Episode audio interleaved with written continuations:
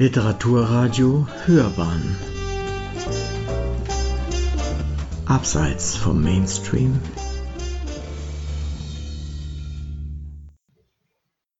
Eine Blütenlese herrlicher Sottisen und Invektiven. Thomas Bernhards Städtebeschimpfungen. Ein Essay von Hannes S. Macher für satte Provokationen hat er zeitlebens gesorgt.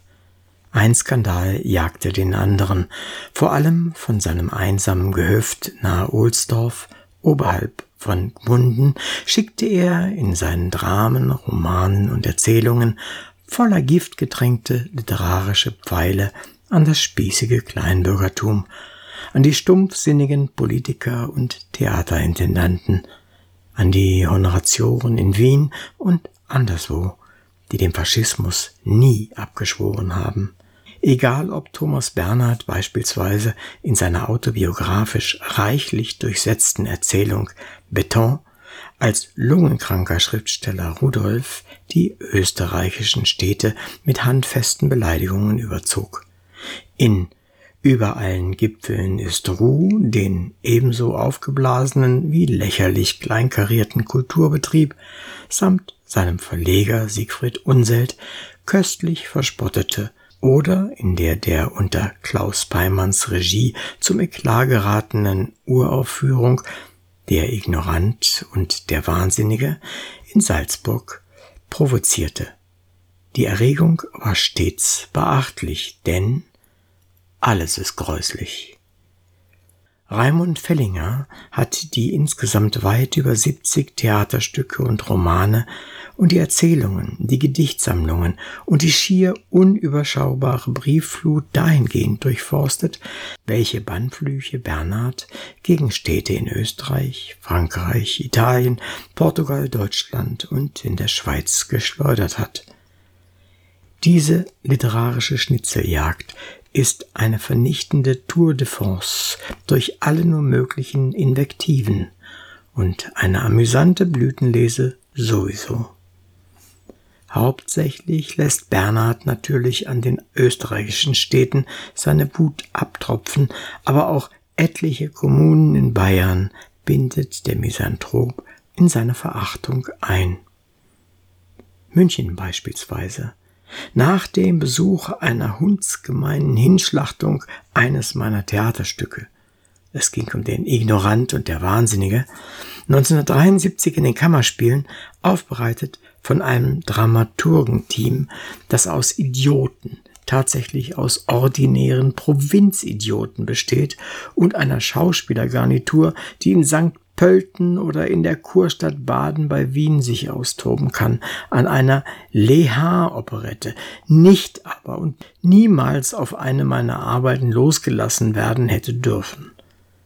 Und in dem polternden und in dem grammatikalisch schrägen Satzbau verfertigten Schreiben an seinen Verleger fügt Bernhard hinzu, dass er die Aufführungsrechte all seiner Stücke dem Surkamp Verlag entziehen werde, wovon er freilich bald wieder abrückte. Hinterfotzig fiel das Resümee über Passau aus. Er schrieb, eine schöne Stadt, eine erholsame Stadt, eine außergewöhnliche Stadt. Aber schon als sie in Passau ankamen, hatten sie gesehen, dass es sich bei Passau um eine der hässlichsten Städte handelte, die vor Hilflosigkeit und Hässlichkeit und einer widerwärtigen Plumpheit strotzende Stadt, die sich in perverser Hochmütigkeit drei Flüsse Stadt nennt. Zitat Ende oder Regensburg. Bei der Entgegennahme der mit 8000 Mark dotierten Ehrengabe des Kulturkreises des Bundesverbandes der deutschen Industrie schrieb er, ich hasse diese mittelgroßen Städte mit ihren berühmten Baudenkmälern, von welchen sich ihre Bewohner lebenslänglich verunstalten lassen.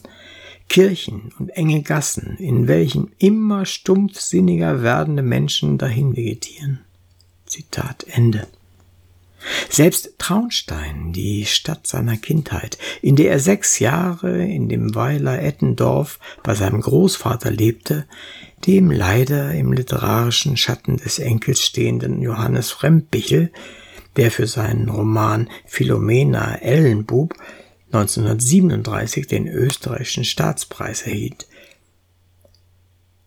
So schreibt er über Traunstein, blöd wie die Schafe scharen sich die Kleinkrämer um die Kirche und blöken sich Tag aus, Tag eins zu Tode.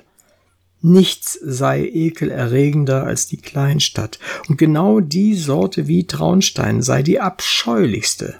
Ein paar Schritte in diese Stadt hinein und man sei schon beschmutzt, ein paar Wörter mit einem ihrer Einwohner gesprochen und man müsse sich erbrechen entweder ganz auf dem Land oder in einer riesigen Stadt, war die Meinung meines Großvaters, schrieb er.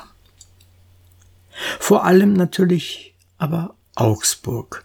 In seiner von Bernhard als Komödie bezeichneten Macht der Gewohnheit, die natürlich eine zutiefst pessimistische Tragödie ist, in der der von Weltekel, Existenzangst und Lebensüberdruss heimgesuchte, jedoch von äußerster Präzision besessene Zirkusdirektor Caribaldi auftritt und versucht, und das schon seit über 22 Jahren, mit seiner Truppe Schuberts Forellenquintett einzustudieren. Doch es klappt nicht, klappte noch nie. Seine Mitspieler boykottieren permanent die Übungsstunden. Der Dompteur hat sich wieder einmal den Arm gebrochen. Dem Clown als Spaßmacher fällt permanent das Hütchen vom Kopf, während der Jongleur und die Artistin der Geige ununterbrochen falsche Töne entlocken. Und zwischendurch immer der Schreckensruf. Morgen Augsburg! Der nächste Ort der Zirkustournee. Morgen Augsburg! Augsburg ist das Schlimmste ein muffiges, verabscheuungswürdiges Nest, eine Lechkloake. Die Aufregung war überbordend. Nicht nur der Oberbürgermeister wandte sich in einem geharnischten Brief gegen die Diffamierung seiner Stadt an den Verleger. Ein Landtagsabgeordneter forderte die Absetzung der im ZDF geplanten Ausstrahlung und die Zeitungsspalten waren wochenlang prall gefüllt mit markigen Protesten aufgebrachter Bürger.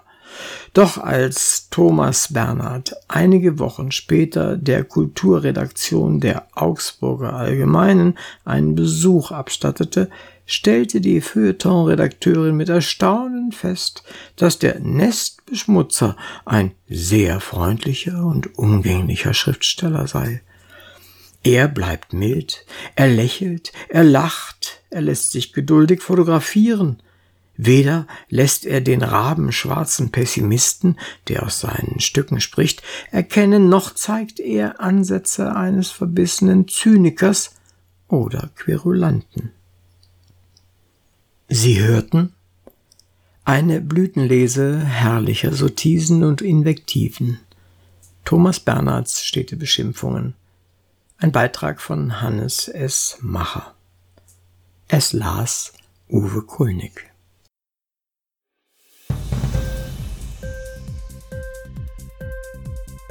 Hat dir die Sendung gefallen?